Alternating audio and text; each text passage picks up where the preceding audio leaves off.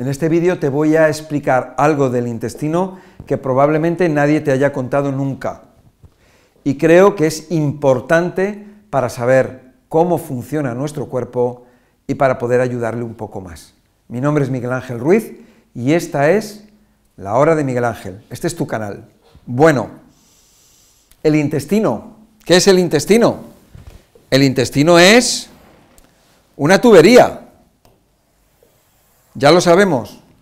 Y esa tubería, esa tubería, por ella pasa el agua y por esa tubería pasan alimentos que se tienen que transformar en nutrientes básicos.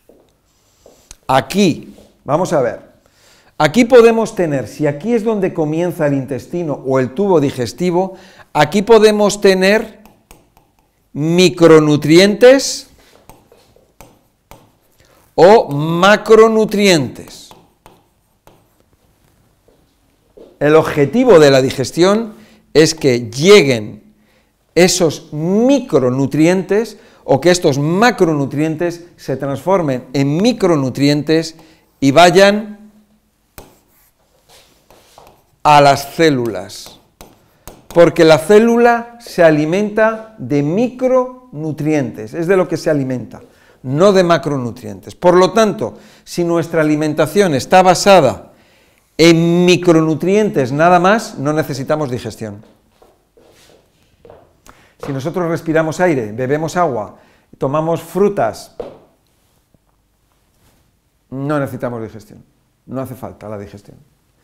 Pero si nosotros comemos macronutrientes y estamos comiendo eh, almidones, que serían los hidratos eh, de carbono que son, vamos a llamarlo, polisacáridos, ¿no? Si nosotros estamos comiendo carne, pescado, almendras, estamos comiendo huevos que tienen almidones o que tienen proteínas, que son macronutrientes, se tienen que transformar en micronutrientes en la digestión para que puedan pasar a las células. Bien, de acuerdo, lo que sobra, lo que hemos introducido, que puede ser fibra, que solamente está en el mundo vegetal, nunca está en el animal, si nosotros tomamos vitaminas que están en el vegetal y no está en el animal, aunque hay determinadas vitaminas que están en el mundo animal, pero si comes el animal crudo, todo lo que no se absorbe, teóricamente se elimina por el intestino, pero también muchos de los productos de desecho pasan a la sangre y van a las células. Las células se intoxican y esa toxicidad que se va acumulando en las células, y estamos hablando de células porque nuestro cuerpo está hecho de células y los tejidos y los órganos están hechos de células, esa toxicidad se va acumulando, se va acumulando, se va acumulando, se va acumulando, y entonces, ¿qué es lo que pasa? Pues lo que pasa es que las células están envenenadas no pueden trabajar adecuadamente porque al estar envenenadas están más débiles, entonces si tienen una función están cansadas y no pueden hacer, no pueden desarrollar su función correctamente.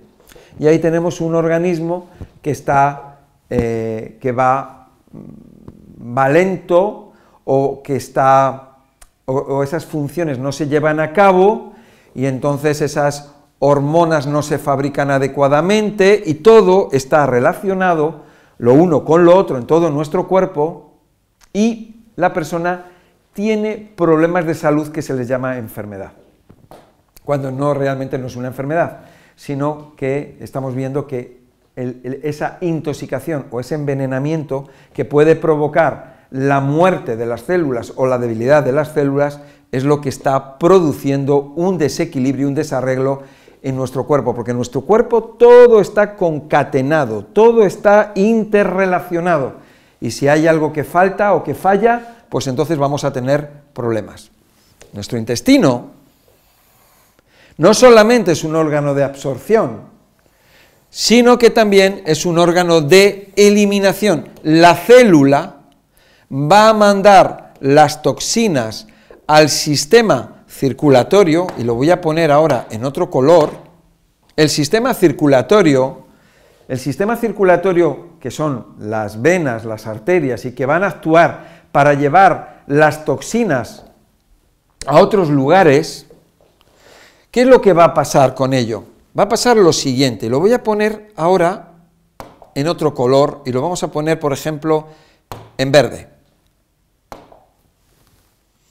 Las toxinas que viajan por la sangre, en primer lugar, bueno, en primer lugar, dañan a la célula, intoxican a la célula, dañan e intoxican las venas y las arterias y luego van a dañar al intestino. Van a dañar a lo que es la pared del intestino, lo que es la mucosa del intestino, la van a dañar por fuera y la van a dañar por dentro. Cuando esas toxinas pasan de la sangre y atraviesan esa membrana, van a irritar, van a irritar la parte, vamos a llamarlo, interna, la que da a la vena o a la arteria, y la parte que da al interior del intestino. O sea, vamos a llamar por fuera y por dentro. Por lo tanto, vamos a tener una zona del intestino